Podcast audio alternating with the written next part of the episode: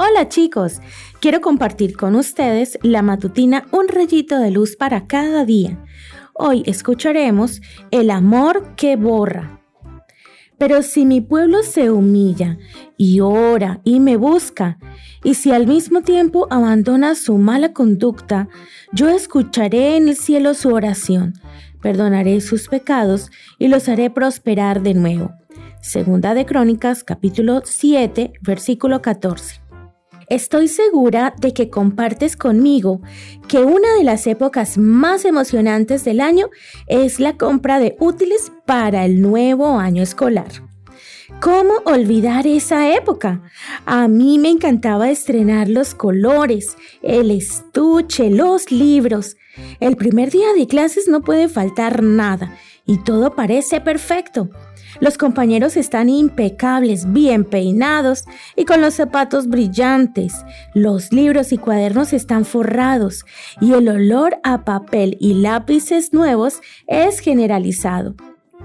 Los varones quizá llevan una mochila que tiene algún personaje animado y las niñas sus lápices de brillitos o su estuche multicolor. Todo eso hace que la escuela sea un lugar más acogedor. Sin embargo, ¿Cómo es todo cuando está finalizando el curso? ¿Tus lápices siguen nuevos? ¿Están completos? En mi caso, a esas alturas del año, ya tenía todo gastado. Una de las cosas que más rápido se me gastaba era la goma de borrar. ¿Sabes por qué? Porque era pequeña. Estaba aprendiendo y cometía muchos errores. Cada vez que me equivocaba, borraba y la goma de borrar se gastaba.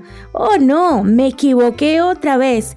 Era el suspiro que salía de mi alma cuando por quinta vez borraba el mismo error cometido en mi cuaderno. Y muchas veces gastaba tanto el papel que terminaba haciendo un agujero. Todos fuimos creados para vernos como útiles nuevos al empezar el año escolar. Pero en este mundo de pecado tenemos algo en común. Todos cometemos errores, nos equivocamos mucho y nos vamos gastando. Cometemos errores al no obedecer a nuestros padres, al no tratar bien a nuestros amigos, al burlarnos de los demás, cuando peleamos o cuando decimos mentiras. ¿Cómo se puede borrar esos errores?